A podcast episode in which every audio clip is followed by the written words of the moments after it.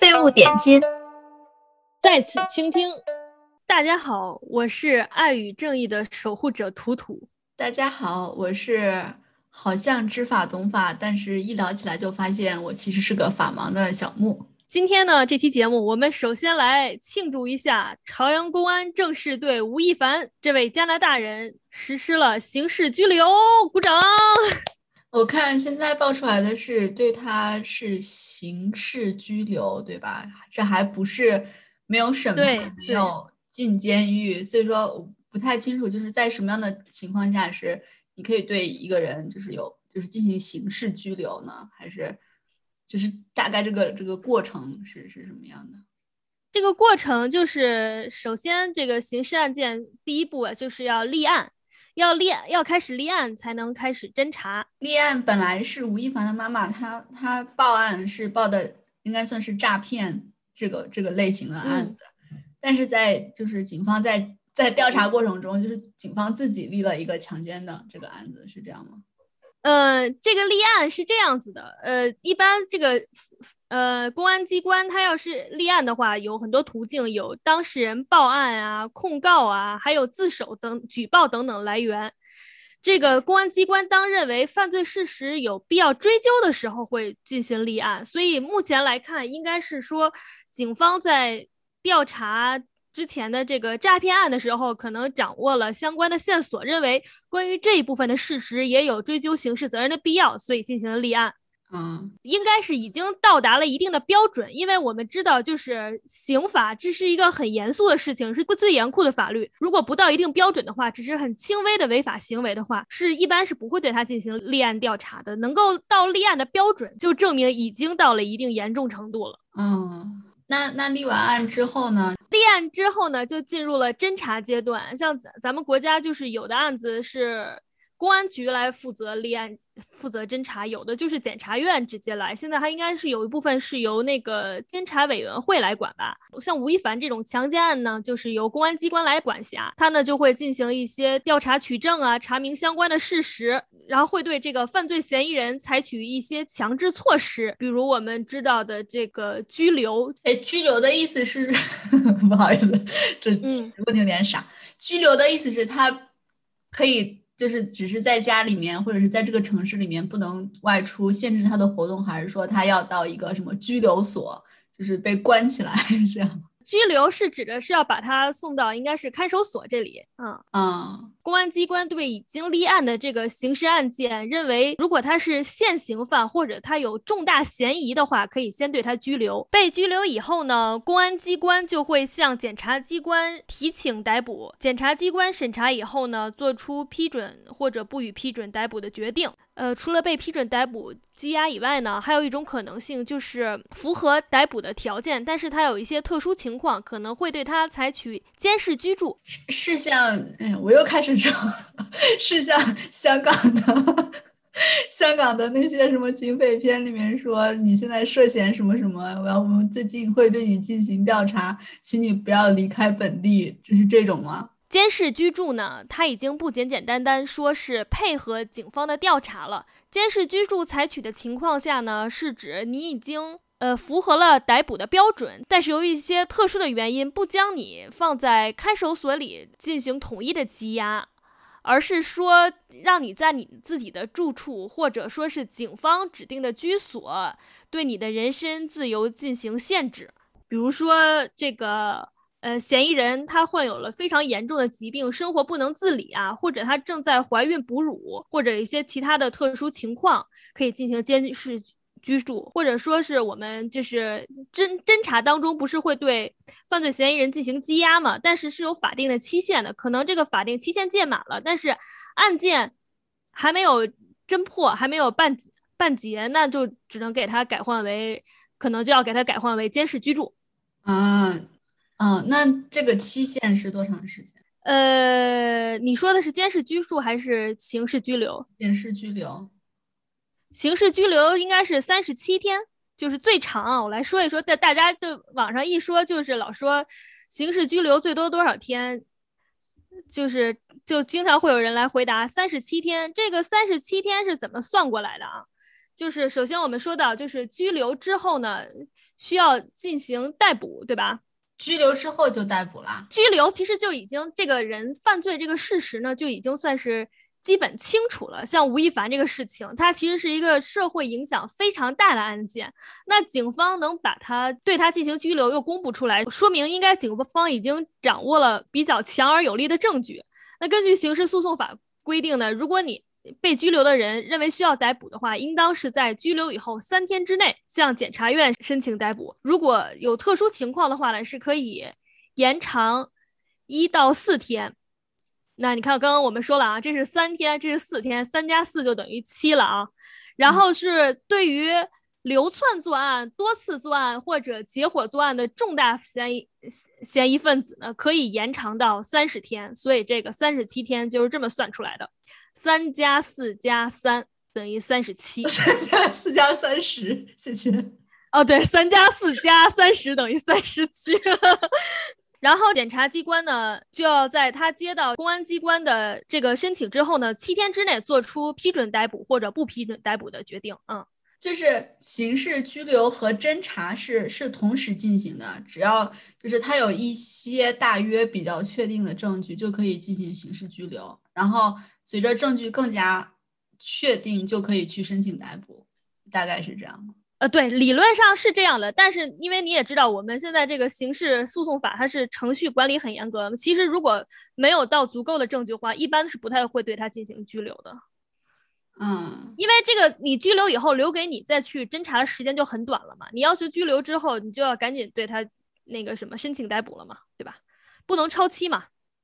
哎，但是刚才不是说，比如说刑事拘留，如果假如说三十七天之后还没有那个还达不到逮捕条件，可以就把他在什么监视居住嘛？对对，抓错人的话你也要负责任，所以就公安机关、检察机关不会轻易就说有一个人去诬告你，他没有查证据去抓你的。嗯嗯，那所以说在刑事拘留期间，除了那个，就除了警方会继续调查。之外，那嫌疑人这边他其实也可以，比如说请律师来搜集一些对他自己有利的证据，或者是想怎么为他辩护，也是一个他对他来说非常重要的时间，是吗？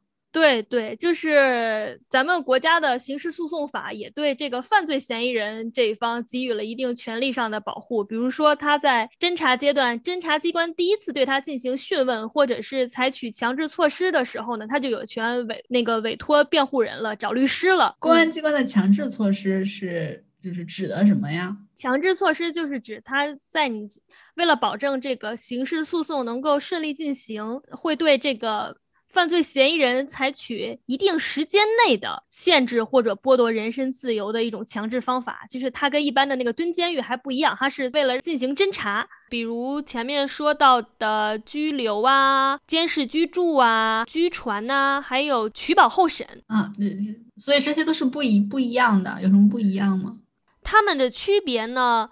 像拘留，其实它相当于已经对这个犯罪嫌疑人羁押了，而。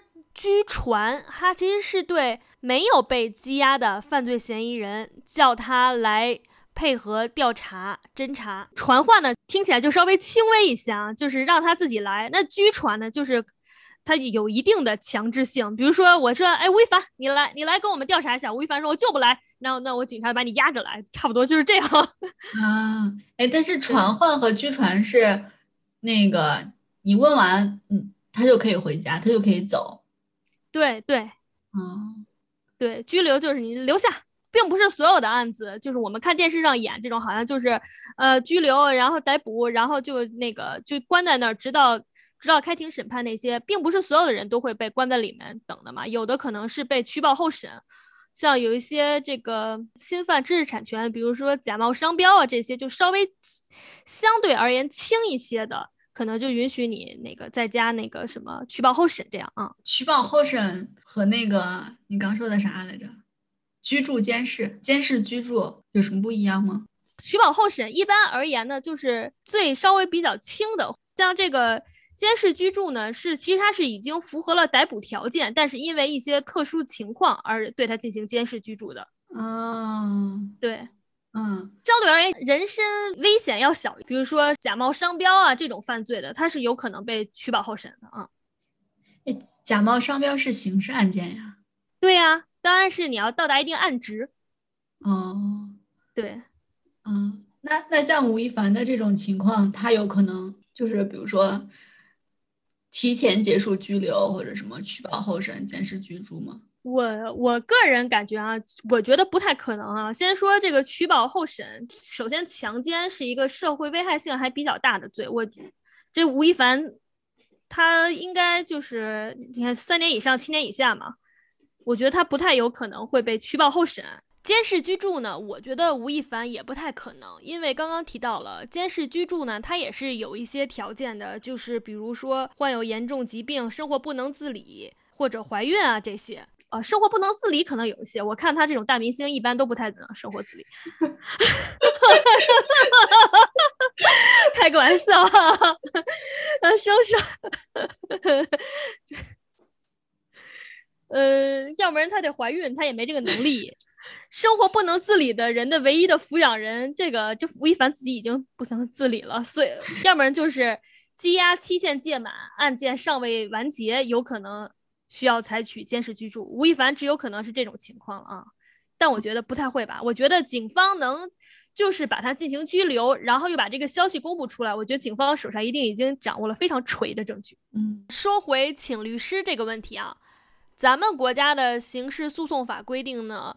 在侦查阶段呢，你是只能委托律师来作为你的辩护人。嗯，那这个时候你见到律师呢，可能律师是不能帮你做一些像什么调查取证的事情的，因为这个工作在咱们国家是采用公诉这个制度嘛，都是由公安机关、检察机关来进行调查的。见到律师呢，主要呢其实是向嫌疑人了解一下案情。同时呢，也可以让嫌疑人知道一下他家里的情况，相当于给嫌疑人一些心理上的安慰吧。比如说像吴亦凡这事儿，吴亦凡他妈应该就已经急疯了，就赶紧叫律师来见。但是现在这个状况肯定也不是说见到就能见到的，因为现在有疫情嘛，就疫情管控比较严重。吴亦凡他应该会要先要被隔离吧，而且就是会见 会见这个就被羁押的。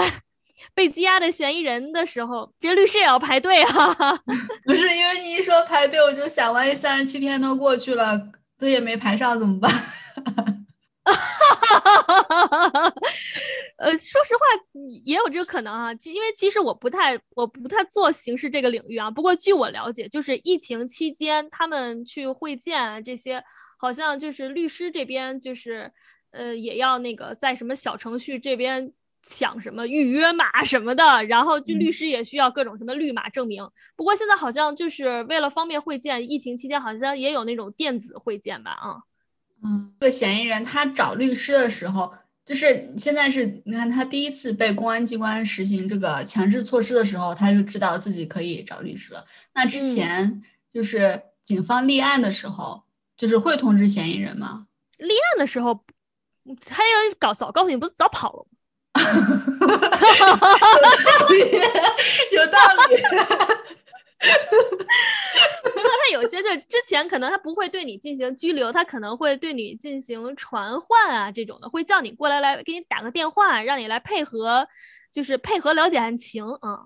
啊啊，所以是属于那种，就是你被要被 要被拘留了，你才忽然赶紧去找个律师，就是之前也有可能。对，但是一般一一般就是为了为了不抓错人，咱们国家一般就我了解到，应该都是已经调查差不多了，然后趁你不备，咔扣上。嗯嗯，那我再问一个特别无聊的问题。嗯，看守所里吃的好吗？因为我看，因为我看微博上有人就是。晒出了不知道是看守所还是什么监狱的那个伙食安排，我就想说，就是那个在看守所里的待遇和在监狱里的待遇有什么不一样吗？就要干活吗？吃的好不好？能不能放风 什么的？呃，我的了解跟你的了解来源差不多，因为其实我个人只去过一次看守所啊。据说看守所吃的是没有监狱好的，是吧？这据说，我也不知道。对你被你去你被拘留了要付钱吗？呃，对，看守所里是能是是能够，应该是呃。你要付这个问题还真问住，但是我知道，就是外面的家属是可以给里面的人汇钱的，里面可以买一些东西，嗯，家人还可以给送衣服什么的。就我来就是还送个衣服啊，嗯，等就得换衣服，没事。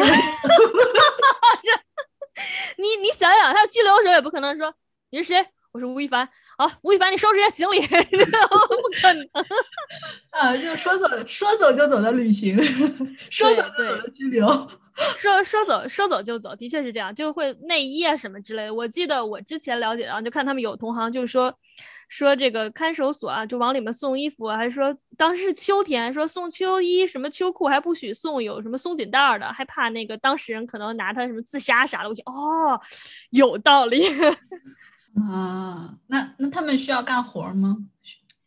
哎呦，看守所我还看守所可能不用吧，但是监狱的话，劳动改造是一项。呃，刚刚那个吃饭那个，我再补充一点啊，我只去过一次看守所嘛，我当时印象特别深的是，就是看守所有好几道大门，到了那个门卫那里，你就要把你的那些手续交给他，然后他让你进去嘛，就在一个非常压抑的情境下就往里走，一道铁门又一道铁门，进去以后，我就在看守所关犯人那个地方那种大粗栅栏嘛，然后那居然有两只猫，我当时说这么不自由的地方，竟然有两只自由的猫，就从从那个。铁栅栏里面，哎，就就挤出来了，我非常意外。我心说这是猫是哪来的？然后今天我看到有网友讨论说，看守所这个可能饮食条件稍微差一些，会有耗子，所以有的看守所会养猫来抓耗子。我一下就理解，哦，感情这个看那次我在看守所见的那两只猫还是御猫，人家是公职人员。哦，那你说看守所还不如监狱。都不好，大家都要做那个什么遵法守法的好公民，一辈子都不要呃，除了工作原因以外，一辈子都不要进去啊。嗯，那那好，那这是刑事拘留，然后逮捕。哎，我想问，比如说，你看像吴亦凡这种外籍人士，他可能会因为他的国籍免罪，或者是减刑，或者是不知道，就是就是如就是如果是个外籍人士的话，我们国家的法律对他是。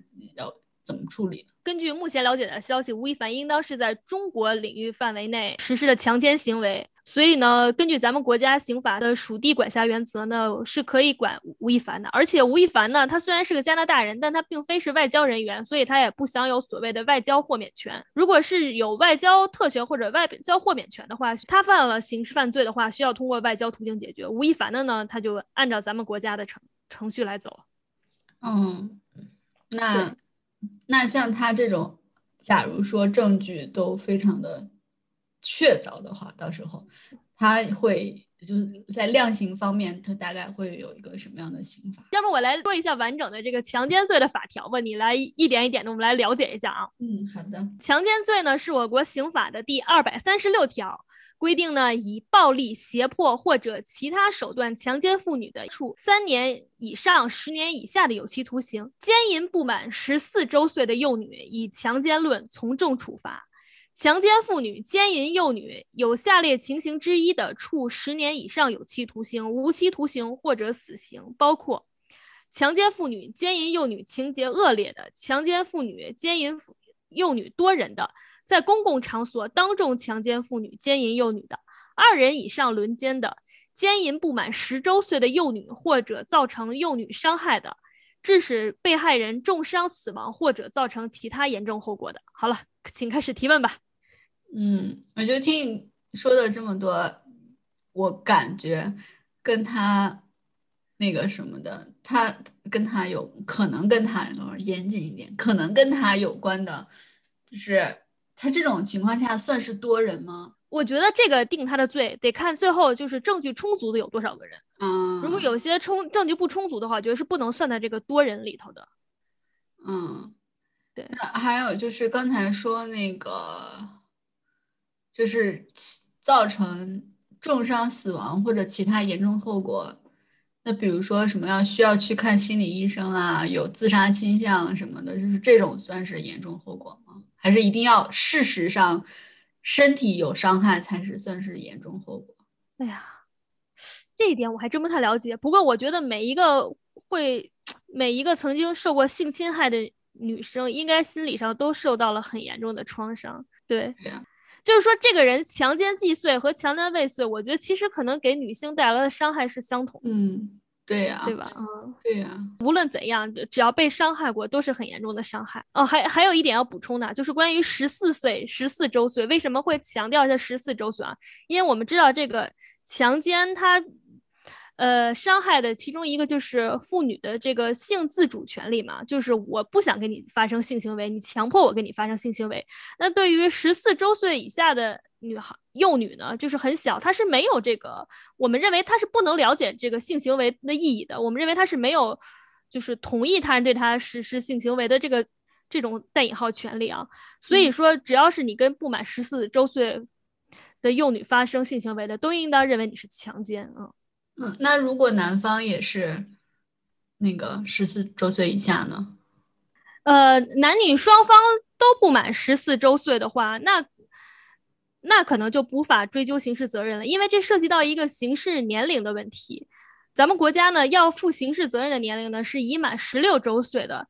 如果说是你已满十四周岁不满十六周岁的人，呃，犯这些故意杀人啊、强奸啊、贩卖毒品这些罪的话呢，应当负刑事责任。如果你是已满十二周岁不满十四周岁的话，是只有在犯故意杀人、故意伤害、致人死亡或者以特别残忍的手段造成重伤残疾，情节非常恶劣，且经过最高人民检察院核准的，才可以追诉。所以说，如果男男女双方都不满十四周岁的话，这也难就是追究这个男生的刑事责任。嗯。哎，就说起来，你你刚才说的这些，就是强奸，都是就是男性对女性的这种侵犯上的规定，但是我们现在还没有说，比如说女性对男性，对，没有，咱们国家的这个呃强奸这个罪，呃是专门是针对男性对女性进行伤害的。那如果男性受到伤害，他是是有一个其他的什么别的罪吗？应该是，如果对男性进行性侵害的话呢，可能会构成强制猥亵侮辱罪。You are so bad boy，我才发现你是一根哦小牙签。你进去了，普天同庆，不要轻易呀出来呀。